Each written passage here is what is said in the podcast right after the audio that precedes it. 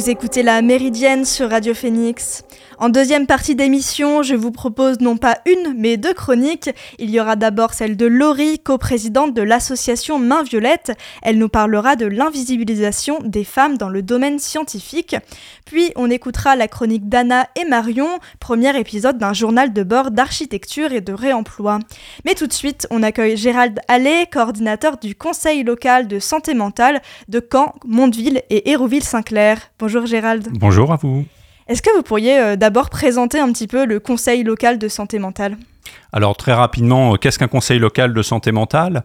Euh, bah, C'est un espace de concertation et d'échange porté par une volonté d'acteur et une volonté politique, donc entre des, élus, la population, les usagers en santé mentale et la psychiatrie. Voilà. Et pour le, la démarche a été lancée sur Caen en 2016 et là depuis le mois de juin, euh, le Conseil local de santé mentale est euh, relatif aux communes de Caen, de Mondeville et d'Hérouville. Et le but, justement, c'est de faire le lien entre tous les acteurs et actrices de la santé mentale Le but, c'est euh, de favoriser la santé mentale des habitants, de faire le lien entre les acteurs et d'échanger sur les besoins du territoire en termes de santé mentale, que ce soit d'information, de sensibilisation, de stigmatisation ou d'accès aux soins. Vous venez de le dire, les communes de Mondeville et Reville-Saint-Clair ont rejoint le conseil local assez récemment. Je crois que c'était en juin 2023. Euh, c'est ça. Euh, et j'ai cru comprendre que c'est parce qu'il y avait de plus en plus de personnes qui euh, avaient des demandes, qui avaient des soucis de santé mentale. Et en 2021, l'Observatoire de la santé mentale a réalisé une enquête. Il y aurait une personne sur cinq qui serait touchée par des troubles psychiques chaque année. Est-ce que euh, vous croyez qu'il y a une augmentation en ce moment des personnes euh, qui ont des soucis mentaux? Euh, Difficile à répondre en tant que tel. Ce qui est sûr, c'est que la période est anxiogène. quand on parle de santé mentale, alors je voudrais là quand même, c'est effectivement des personnes qui peuvent avoir des difficultés, tout un chacun, on a tous une santé mentale, et toute une santé mentale, c'est le premier point, la santé mentale, c'est aussi ce qui nous fait du bien, et ce qui est à choyer dans nos vies, dans nos relations sociales, dans nos activités culturelles, musicales, sportives, pour faire en sorte qu'on aille bien. Donc euh, après, effectivement, euh, aujourd'hui, euh, la période est tout de même assez anxiogène. On sort d'une d'une bon, pandémie qui particulièrement a, a, provoqué des situations d'isolement et qui ont pu exacerber, oui, certaines, certains éléments d'anxiété, de dépression. voilà. Donc aujourd'hui, effectivement, la question de la santé mentale, elle est très importante pour le bien-être de la population à nouveau dans un contexte, euh, vos informations euh, voilà, de, début euh, montrent bien que notre monde aujourd'hui est, très anxiogène sur le plan climatique, sur le plan international. voilà, donc c'est effectivement des espaces qui sont intéressants pour mettre la santé mentale au cœur des débats.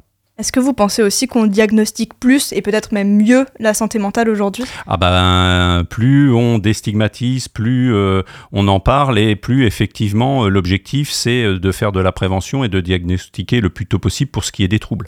Euh, vous citiez des chiffres. Aujourd'hui, 50% euh, des troubles de l'adulte euh, en termes de, troubles psychiques apparaissent à l'adolescence entre 15 et, 25 ans, à peu près.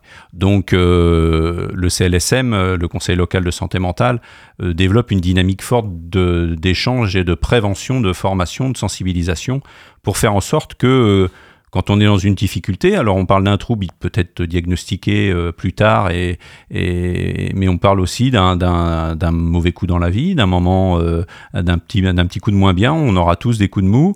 Euh, en parler, faire attention à son sommeil, faire attention à son hygiène de vie à ces moments-là sont particulièrement importants, à ses relations sociales.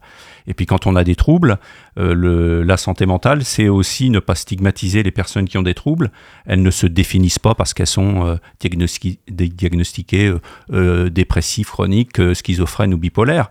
elles ont la perspective du rétablissement. Et on peut être aujourd'hui et on, est, on peut être tout à fait aujourd'hui en très bonne santé mentale en étant bipolaire parce qu'on est rétabli, parce qu'on se connaît mieux, qu'on a un traitement stabilisé et, en diminution, et, puis ben, on, mène son projet de vie et euh, on, a, euh, on, fait ses choix de vie et, on assume ses choix de vie.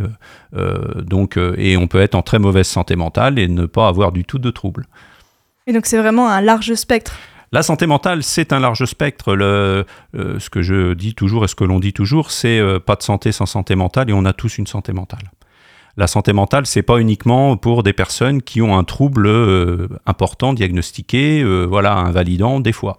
Euh, déjà, tous les troubles ne sont pas invalidants et à nouveau, la perspective de se rétablir, la personne n'est pas étiquetée à vie comme étant ce trouble. c'est une personne et elle peut tout à fait avoir une activité professionnelle avec des aménagements de travail, elle peut tout à fait avoir un logement autonome, elle peut tout à fait avoir et elle doit avoir accès, et puis bien évidemment, elle doit avoir accès aux, aux mêmes équipements de culture, euh, ou mêmes activités que toute la population.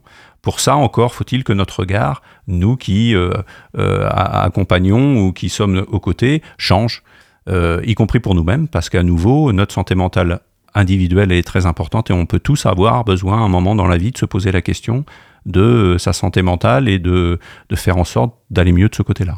Et si jamais ça arrive, vous êtes là notamment pour orienter euh, les personnes Alors je suis là, oui. Le CLSM, c'est tout un maillage d'acteurs. C'est le travail avec les usagers, je tiens à l'exprimer. Euh, Advocacy euh, Normandie, l'UNAFAM, entre autres, pour les aidants et les familles.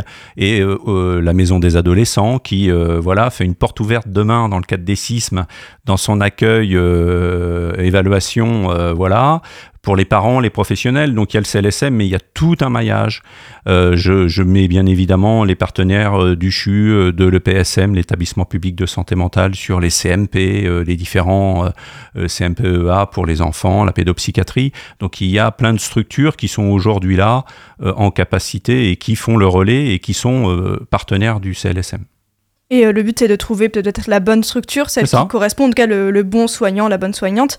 Euh, puisque c'est vrai que j'ai l'impression que parfois, c'est encore difficile de trouver un, une médecin. Il y a aussi parfois des grosses errances médicales. Euh. Ah bah aujourd'hui, bon, le, le, voilà, ça n'est pas que de dévoiler une grande information, que de dire qu'aujourd'hui, voilà, la,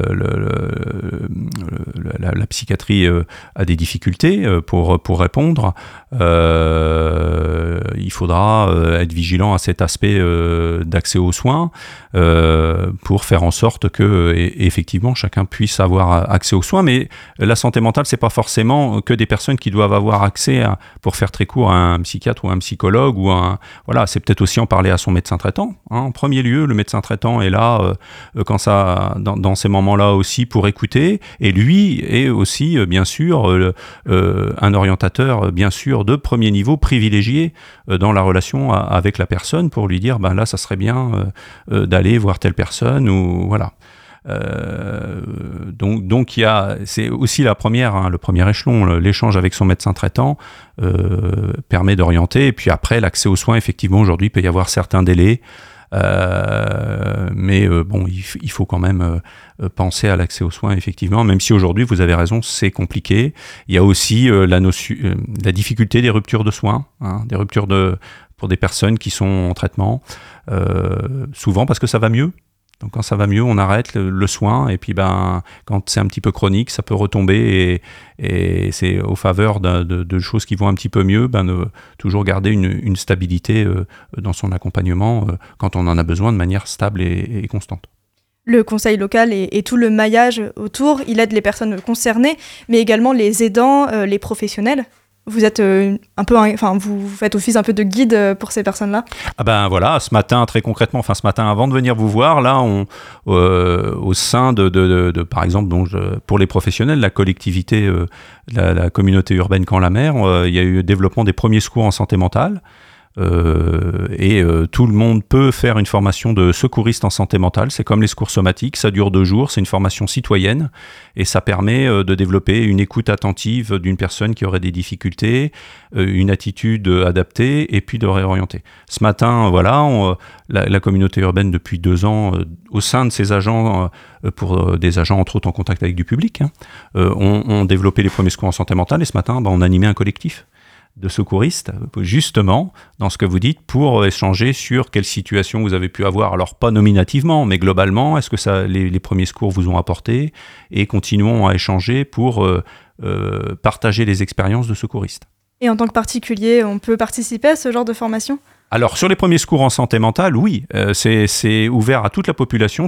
Comme je le disais, c'est une formation citoyenne. Après, nous là, le collectif, il est lié à, la collectivité, euh, mais on travaille aussi avec les centres socioculturels. Hein, je pense sur les quartiers prioritaires, entre autres euh, Folie Couvre-Chef, Guérinière, Grâce de Dieu. Euh, voilà, on travaille euh, avec la maison des adolescents, mais qui, connaît bien la question. On travaille avec les partenaires du soin et c'est la mise en réseau de ces partenaires-là aussi sur les questions de santé mentale. Hein. Euh, voilà. Un, enjeu, vous en parliez tout à l'heure, c'est l'intégration des personnes avec des soucis de santé mentale, qui soient ponctuels ou, plus, plus larges, on va dire, dans le monde du travail. J'ai l'impression que c'est encore compliqué, alors même que l'employeur se doit de garantir la protection, le respect de la santé mentale de ses employés. Ouais, là vous abordez un point euh, euh, qui est relatif à la notion de handicap, euh, entre autres quand vous dites les obligations, je pense que vous pensez au 6% d'emploi de, personnes handicapées dans la fonction publique ou dans les entreprises privées. et pour la difficulté, alors là on glisse de la santé mentale aux difficultés psychiques et aux troubles psychiques qui sont reconnus pour une personne comme une situation de handicap. La difficulté c'est qu'on est sur quelque chose d'invisible. Euh, c'est valable aussi euh, pour les déplacements, c'est valable, voilà. Euh, on a développé une vigilance pour des handicaps qui se voient un petit peu plus, et encore, nous avons encore à progresser, entre autres, dans l'accessibilité, entre autres, des locaux, mais si on parle matériellement parlant. mais alors, vous avez raison, pour le handicap, ce handicap-là, déjà d'en parler pour les personnes, peur de la stigmatisation, et méconnaissance aussi que de part et d'autre, de la part du salarié et de l'employeur, qu'il peut y avoir des aménagements.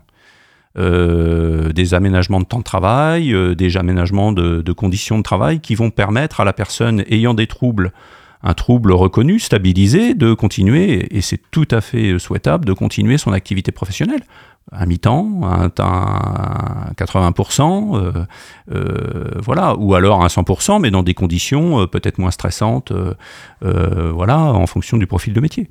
Donc la, difficulté, mais c'est valable hein, sur le champ du handicap globalement, et, et, encore plus sur le handicap psychique parce qu'il est invisible, mais c'est d'oser en parler. il faut, pour oser en parler, penser que la personne qu'on a en face de nous entendra les choses de manière non excluante. Et c'est les mêmes enjeux pour l'inclusion scolaire ah exactement, c'est les mêmes enjeux pour l'inclusion scolaire. Là, vous nous citiez, vous me citiez, euh, si je me rapproche aussi un petit peu, euh, euh, là on mène une expérimentation sur des publics jeunes. On, mène quatre, informations sur la santé mentale et, le, trouble psychique avec l'équipe mobile de soins intensifs du CHU. Euh, dans deux lycées. Euh, pour l'instant, on va faire quatre sessions, on en a déjà fait deux. On voit en fin d'année ce que ça donne pour euh, élargir un petit peu après ces sensibilisations, puisqu'au sein du CLSM, par exemple, avec des partenaires, on a un groupe santé mentale des jeunes. Et est-ce que vous avez l'impression euh, justement que les jeunes sont un peu plus sensibilisés à la santé mentale aujourd'hui Parce qu'il y a de plus en plus de séries, de bandes dessinées, de comptes Instagram même euh, qui en parlent. Vous avez l'impression que ça a, un, ça a un poids? Ah ben, je, pense que effectivement, vous le dites très justement, il y a euh, des, séries schizo, il y a, il y a des, des sites psychoac, tout ça qui, qui, qui, qui, peuvent stromaer dans la musique, entre autres, a fait une chanson sur ces difficultés. donc, et oui, une ouverture, euh, euh, et, quand on, est plus jeune, on, se remet en question plus facilement. Euh, je crois, des fois, on a. Voilà, alors, il faut absolument faire ce, ce, travail de prévention. Surtout aujourd'hui où, effectivement, le soin peut être en difficulté pour l'instant, et même s'il était moins, euh, il faut faire ce travail de prévention pour empêcher, par exemple, un jeune adolescent qui commence à se faire des idées, qui commence à se couper de ses relations avec ses camarades. Euh, c'est plusieurs, euh, plusieurs signes hein, qui s'accumulent. Hein. On peut très bien à un moment ne pas avoir envie de voir ses camarades pendant deux jours parce qu'on a un coup de blues, c'est pas pour ça qu'on est dépressif. voilà. Mais si les signes s'accumulent, voilà, eh ben euh, d'essayer de, de, de, faire en sorte que, que ça aille mieux. Et pour ça, il faut déstigmatiser le fait d'en parler. Et justement, vos actions sont beaucoup tournées euh, sur la sensibilisation. Au-delà de la semaine de la santé mentale, puisqu'on en reparlera juste après, euh, je crois que vous faites des, des ciné-débats, vous avez fait des actions sur les marchés. Alors ça, c'est dans les semaines d'information santé mentale, voilà. On y est là, donc c'est euh, les semaines d'information à santé mentale, c'était du 9, c'est du 9 au 22 cette année, elles ont lieu tous les ans, puis il y, a un thème chaque année. Alors ce qui est bien, c'est qu'on peut tordre un peu les choses sur le thème. Cette année, c'est à tous les âges de la vie, ma santé mentale est un droit. Et euh, donc on a mené des actions. L'année dernière, il y avait un autre thème sur l'environnement. On a fait euh, des enquêtes sur les marchés porteurs de parole. On a été près des, des Canets et des Canaises en leur disant qu'est-ce qui vous fait du bien dans votre environnement? Et puis, ben, donc, il y avait un enquêteur, souvent un usager, avec un professionnel. On notait le verbatim sur un carton coloré. Ça nous a fait deux barnums complètement colorés à la fin des marchés. Ça permet de discuter avec les gens aussi. Des, des, fois, certains disent Moi, je veux pas en parler, je suis là pour faire mon marché et il faut le respecter. Et puis là, oui, on a fait là un ciné-débat euh, jeudi dernier sur le logement et le trouble psychique au luxe. Euh, voilà, euh, là vous avez euh, la maison des ados. Et puis si vous voulez vous déplacer, conférence gesticulée vendredi soir à 20h à la demeurée à Saint-Comté. Et samedi à 15h à la salle de spectacle de l'établissement public de santé mentale. Conférence gesticulée sur la bipolarité. C'est un spectacle qui mêle théâtre et conférence ludique. Euh, vous, avez, vous parliez tout à l'heure de la thématique euh, à tous les âges de la vie, ma santé mentale est un droit. Euh, justement, est-ce que quand vous suivez peut-être des, personnes, quand vous guidez des personnes, vous avez des personnes de tous les âges qui viennent, ou vous avez l'impression que par exemple les, plus âgés ne, viennent pas vous voir? Alors le CLSM ne suit pas de situation, ne fait pas d'accueil pour les personnes, ne, ne, suit pas de situation. On est vraiment un espace de coordination sur le développement d'actions que l'on travaille avec des personnes, euh, avec des professionnels, avec euh, tous les acteurs du territoire qui sont intéressés sur euh, la santé mentale, les actions qu'on mène. Donc on mène pas de, de, si vous voulez, de permanence en suivant des situations comme pourrait le faire un travailleur ou une travailleuse sociale. Ça, le CLSM n'a pas ça dans ses missions. Néanmoins, quand on peut avoir un, vendre une situation avec l'accord de la personne, on lui donne et on fait le lien envers un professionnel. Mais on n'accompagne pas des personnes directement. Et vous avez l'impression quand même qu'il y a des clivages en fonction des âges euh, de ce que ben, euh, en fonction des âges, en fonction euh, à nouveau de, de, la peur de parler, de la stigmatisation, des fois du déni. Alors c'est vrai que par exemple quand, quand il peut y avoir des troubles, bah, plus ça avancé en âge, plus on est resté seul dans l'appartement, dans la maison et, et qu'on voit plus ses enfants, qu'on est un peu seul, plus les choses peuvent être, peuvent être enquistées et puis méritent effectivement d'être travaillées. Aujourd'hui, pour l'aller vers des jeunes, par exemple, on travaille et on l'a commencé sur les campus, c'était pendant le Covid, euh, sur un projet Repère Santé, c'est des jeunes qui allaient demander aux jeunes euh, des, campus comment, comment ils allaient pendant le Covid. Et là, c'est l'association Unicité hein, avec qui on travaille.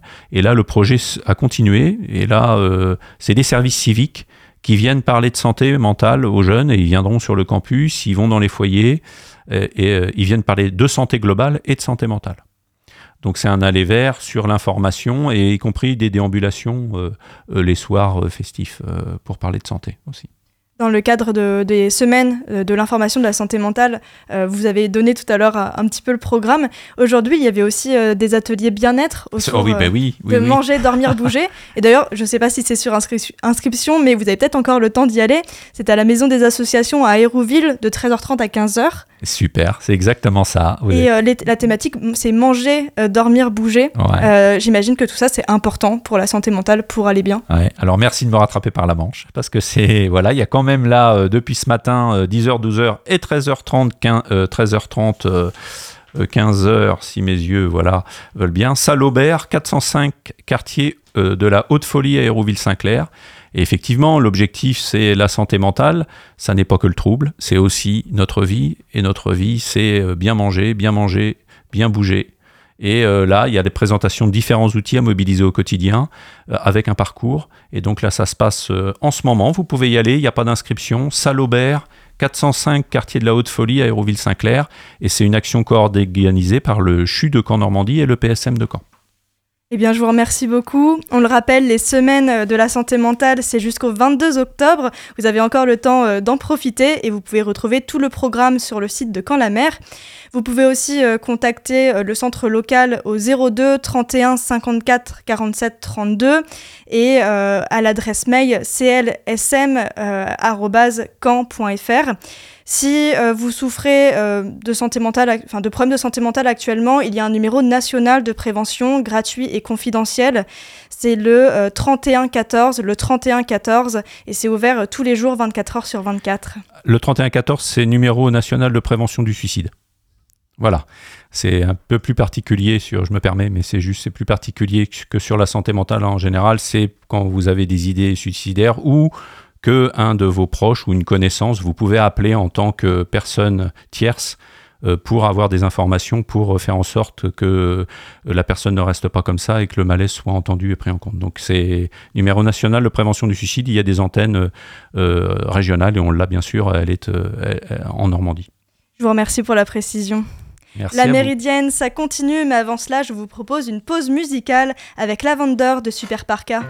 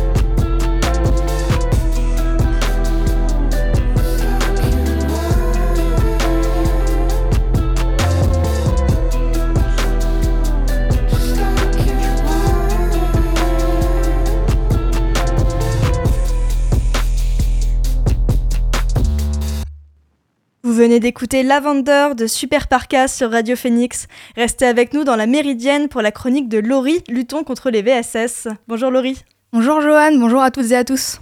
Pour rappel, Main Violette, c'est un collectif qui milite contre les violences sexistes et sexuelles au sein de l'université de Caen.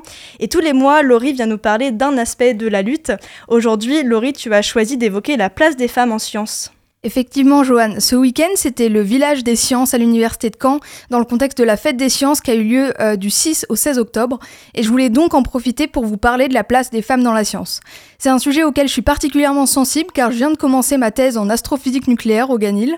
J'ai fait tout mon cursus universitaire en physique à l'université de Caen et je suis depuis plusieurs années représentante étudiante de l'UFR des sciences à la commission égalité de l'université. Et alors Laurie, à partir de quand on a commencé à avoir des femmes en sciences? On a souvent l'impression que l'histoire des femmes dans les sciences modernes est très récente, mais en réalité, de nombreuses femmes scientifiques ont été pionnières dans leur domaine dès la première moitié du 19e siècle. Alors pourquoi est-ce qu'on a peu de traces de ces femmes scientifiques avant le 21e siècle? Ça, c'est à cause de l'effet Matilda. Développé en 1993 par Margaret euh, Rositer en hommage à la militante féministe Matilda Gage, ce terme renvoie à la minimisation systématique du travail des femmes scientifiques, leur découverte étant souvent attribuée à leurs collègues masculins. L'exemple type, c'est celui de Rosalind Franklin. Elle est la première à identifier la structure en hélice de l'ADN. Euh, euh, pourtant, le prix Nobel de médecine en 1962 a été attribué à ses collègues hommes. La française Marthe Gauthier en a aussi fait les frais puisqu'elle a eu un rôle crucial dans la découverte du chromosome responsable de la trisomie 21, découverte qui a pourtant été attribuée à son collègue. Depuis la fin du 19e siècle, les femmes ont conquis le droit de suivre des cours à l'université, d'abord sous surveillance, puis d'occuper une part importante dans l'enseignement universitaire et la recherche. Mais aujourd'hui, en dépit de la disparition des barrières institutionnelles, la participation des femmes à la production scientifique reste marginale. L'attribution du prix Nobel l'illustre clairement. 955 prix Nobel ont été attribués depuis 1901, dont 60 à des femmes, 5 en physique, 8 en chimie, 13 en médecine, 16 en littérature et 18 pour la paix. Et les femmes ne sont pas juste invisibilisées, elles sont aussi minoritaires dans la plupart des domaines scientifiques, les femmes se dirigeant moins que les hommes vers ces domaines. Et qu'est-ce qui explique que les femmes ne se tournent pas vers les études scientifiques? Il y a plusieurs facteurs. Déjà, le fait que le travail des femmes a longtemps été invisibilisé en est en partie la cause, parce que ça implique un manque de représentation. Si en cours de physique, en cours d'SVT, en cours de maths, les étudiantes n'entendent parler que de découvertes ou de théorèmes faits par des hommes, elles auront moins tendance à considérer cette voie. C'est aussi dû à ce qu'on appelle les stéréotypes de genre. Les stéréotypes de genre, ce sont des représentations schématiques et globalisantes qui attribuent des caractéristiques, supposées naturelles aux femmes et aux hommes. Par exemple, les femmes n'ont pas le sens de l'orientation, les femmes ne savent pas conduire, les hommes ne savent pas faire deux choses à la fois, ou les femmes sont nulles en maths. Ces stéréotypes qui varient suivant les cultures et les époques font passer pour naturels et normaux des activités et des rôles euh, des rôles sociaux euh, différents assignés plutôt aux hommes ou plutôt aux femmes. Ces normes construites en opposition entraînent des inégalités entre les femmes et les hommes en valorisant ce qui est masculin au détriment du féminin. Les stéréotypes contribuent ainsi au maintien des différences entre les sexes. Les stéréotypes de genre se mettent en place dès le plus jeune âge et influent sur la manière dont les garçons et les filles constru- se construisent au fil des ans, dont leur identité, leur scolarité et leur orientation professionnelle. Et ils arrivent même à nous faire croire que les disciplines et les métiers ont un sexe. Et c'est aussi lié au fait que les sciences sont considérées comme un milieu prestigieux. Ouais, totalement. On a même un très bon exemple qui est celui du milieu de l'informatique. À ses débuts, l'informatique était considérée comme une spécialité technique du secteur tertiaire, en lien avec la bureautique, et il n'était pas encore valorisé. Les femmes y étaient nombreuses, elles ont fait émerger les calculateurs et les langages de programmation. Au début des années 80, avec l'apparition des micro-ordinateurs, l'aspect technique prend le dessus. Les ordinateurs personnels et les premiers jeux vidéo investissent les chambres des jeunes garçons, c'est la naissance du cliché geek. Simultanément, le prestige de l'informatique s'accroît dans la société.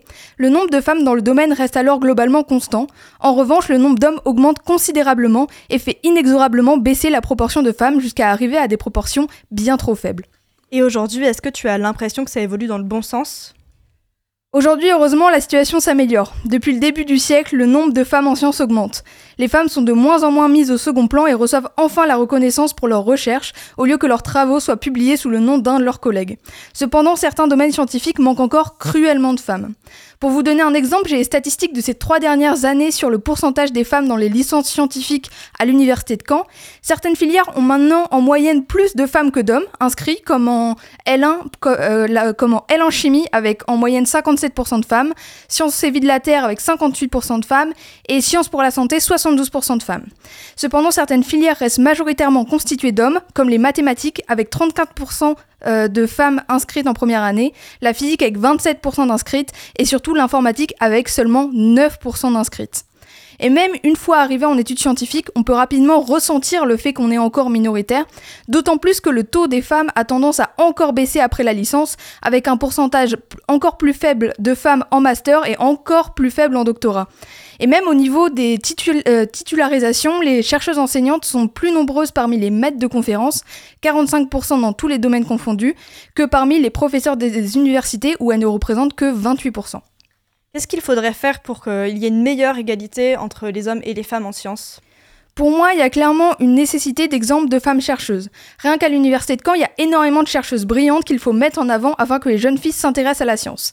Ces dernières années, il y a aussi eu pas mal de films mettant en avant la participation des femmes en sciences. Je vais par exemple vous conseiller le film Les figures de l'ombre, sorti en 2016, qui raconte la vie de trois mathématiciennes afro-américaines qui ont contribué au programme aéronautique et spatiaux de la NASA dans les années 60. Et ce genre d'initiative est génial. Avec la nouvelle génération, les mentalités évoluent beaucoup et en continuant d'organiser des événements de sensibilisation, en continuant d'avoir des films qui mettent en avant les femmes scientifiques et en amenant vos filles à des événements comme la fête de la science pour éveiller leur curiosité, on arrivera à montrer aux jeunes filles que la science est une voie envisageable.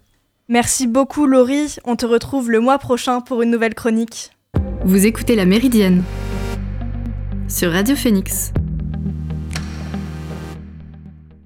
Exceptionnellement, je vous propose une seconde chronique dans la Méridienne. Territoire pionnier, l'ancienne maison de l'architecture normande, accueille Anna et Marion, qui sont architectes, pour une résidence. Et elles nous proposent alors euh, un journal de bord d'architecture et de réemploi sous la forme de chronique. Et donc vous écoutez le premier épisode. Salut, on est Anna et Marion. On est architectes basés à Marseille et on vous propose une chronique journal de bord de notre résidence d'architecture en cours à Caen, dont la première session se termine ce 13 octobre. Alors déjà, on peut peut-être commencer par vous expliquer ce que c'est qu'une résidence d'architecture. On connaît parfois les résidences d'artistes, mais d'architectes, qu'est-ce que c'est que ça? C'est un programme culturel proposé par les maisons de l'architecture régionale. En Normandie, elle s'appelle Territoire Pionnier, qui invite chaque année un binôme d'architectes à travailler sur un territoire ou un sujet donné. Le but, c'est d'être en immersion dans le territoire, de décortiquer ses enjeux, d'aller à la rencontre de ses habitants. On est aussi là pour apporter notre regard extérieur et proposer des formats de médiation et de transmission pour créer du lien entre les problématiques architecturales locales, les professionnels et les habitants. Ok, c'est déjà pas si simple à appréhender comme format. C'est très large. D'ailleurs, en tant qu'architecte, on n'est pas tant habitué à avoir un cadre aussi libre, sans commande précise.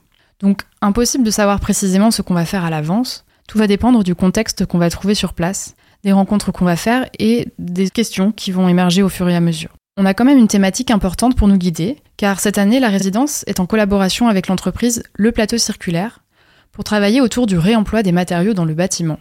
Oula, encore un concept à expliquer. De quoi on parle exactement? Réemployer, c'est le fait de donner une seconde vie à un élément de bâtiment qui a déjà servi, que ce soit les vieilles fenêtres qui deviennent une serre ou les pierres d'un château démoli qui sont récupérées pour construire un nouveau monument. C'est intéressant parce que c'est tout d'abord une manière d'économiser nos ressources qui sont loin d'être infinies. En effet, le secteur du bâtiment est responsable d'un côté de l'extraction et de la transformation de grandes quantités de ressources non renouvelables, comme le sable, les minerais ou le pétrole, et de l'autre d'une production immense de déchets dont on ne sait pas quoi faire. Cette situation de gaspillage, elle n'a pas toujours existé, car par le passé, on a longtemps réemployé. Quand un bâtiment était déconstruit, on récupérait les matériaux pour reconstruire avec, plutôt que de tout jeter. Ces pratiques ont été oubliées avec l'industrialisation du bâtiment, l'accès facilité à des ressources de plus en plus lointaines et le développement d'une culture de consommation neuve. Réemployer, c'est donc un geste de bon sens qui n'est pas nouveau, qui nous invite à prendre soin de ce qui est déjà là. C'est aussi une manière de conserver la mémoire associée à ces matériaux, leur dimension patrimoniale, qui est une notion importante qu'on a explorée pendant ces 15 premiers jours à Caen. On a tout de suite entendu parler du patrimoine de la reconstruction et de l'importance de sa belle pierre de Caen. Alors, ça a vite attisé notre curiosité. En voyant les photos d'archives de l'exposition à la bibliothèque sur la reconstruction, montrant des tas de pierres bien rangées au milieu des îlots détruits, on a rapidement eu une intuition qui nous a été confirmée par Jean-François de Markovitch, conservateur au musée de Normandie. Les pierres issues des destructions de la guerre ont été réemployées dans les immeubles de la reconstruction. En particulier les premiers de la rue du Gaillon ou ceux du quartier Chemin Vert, où les pierres ont été triées et retaillées soigneusement comme on peut le voir sur leur façade. Ça nous paraît important de mettre cet exemple en avant pour montrer aux habitants qu'ils vivent avec le réemploi au quotidien, que ça a toujours été fait, que c'est possible, et même tellement que c'est invisible, et puis que ça fait partie de notre patrimoine commun. Il y a aussi des tas de petits exemples de réemploi ordinaire devant lesquels on passe sans s'en rendre compte. Un trottoir ayant été refait avec un morceau de pierre tombale rue Caponnière, plus loin une clôture faite avec du bois récupéré, ou encore un sol en terrazzo composé de chutes de carrelage. On a aussi entendu parler de bâtiments plus contemporains qui ont donné de nouvelles vies à des matériaux destinés à la benne. La grande halle de Colombelle ou le pôle ESS du pays de Falaise. Dans ces bâtiments, on peut trouver des radiateurs, des portes ou des sanitaires reconditionnés. Étonnamment, dans ces projets, cette démarche est présentée comme de l'innovation. Alors on se demande, comment ça se fait qu'une pratique qui était répandue dans la ville dans le passé se retrouve marginale et si compliquée à mettre en œuvre aujourd'hui? Pourquoi ne fait-on pas plus de réemploi alors qu'il semble être une pratique de bon sens? Que démolit-on? Que protège-t-on? Quels soins porte-t-on aux choses individuellement et collectivement? Comment intégrer ces problématiques dans la fabrique de la ville? Ce qui nous intéresse, c'est de faire résonner ces questions avec les problématiques des habitants, d'ouvrir les imaginaires et de collecter leurs récits sensibles sur la ville, ses mutations et sa matérialité. Car ces questions-là, on sent bien qu'on n'est pas les seuls à se les poser. On l'a bien vu au travers des différentes rencontres qu'on a faites et des personnes avec qui on a échangé ces deux dernières semaines. Que ce soit l'assaut Les Caisses de Gaston, qui sensibilise à la récup, Vent d'Ouest, qui souhaite développer une ressourcerie dans son quartier, le musée de Normandie, qui protège le patrimoine de la ville, ou encore le plateau circulaire, qui propose des outils opérationnels pour permettre de développer une architecture en circuit court. On a répondu à cet appel à résidence en proposant la création d'un podcast. Ça nous semble être un bon outil pour donner la parole aux gens sur ces sujets et mettre en valeur la dimension sensible du réemploi. Dans cette même idée, on a mis en place un répondeur du réemploi que vous pouvez joindre au 07 56 85 87 64 pour nous aider à constituer un inventaire du réemploi en Normandie. Donc partagez-nous vos témoignages ou vos fun facts de récup, détournement ou réemploi de matériaux, que ce soit à la maison, dans votre quartier ou dans vos souvenirs personnels. Voilà, donc notre prochaine session aura lieu du 6 au 17 novembre. En attendant, vous pouvez suivre le blog de notre résidence sur le site de Territoire Pionnier ou nous contacter sur Instagram at déconstruisons. On vous rappelle le numéro du répondeur 07 56 85 87 64. On attend vos messages. Merci de laisser un message après le bip sonore.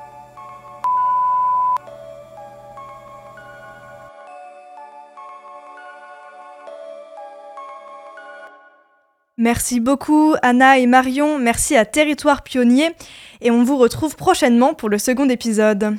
Dernière rubrique très rapide de l'émission aujourd'hui, ma recommandation du jour, et on va parler encore une fois de troubles de la santé mentale.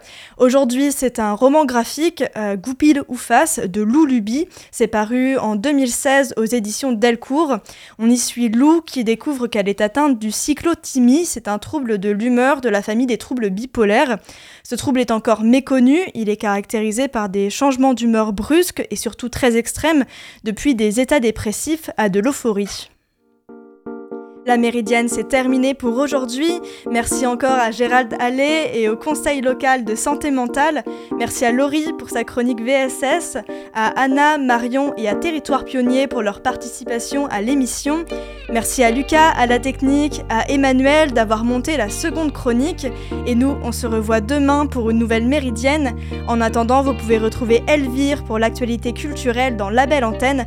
Rendez-vous à 18h sur Radio Phoenix. you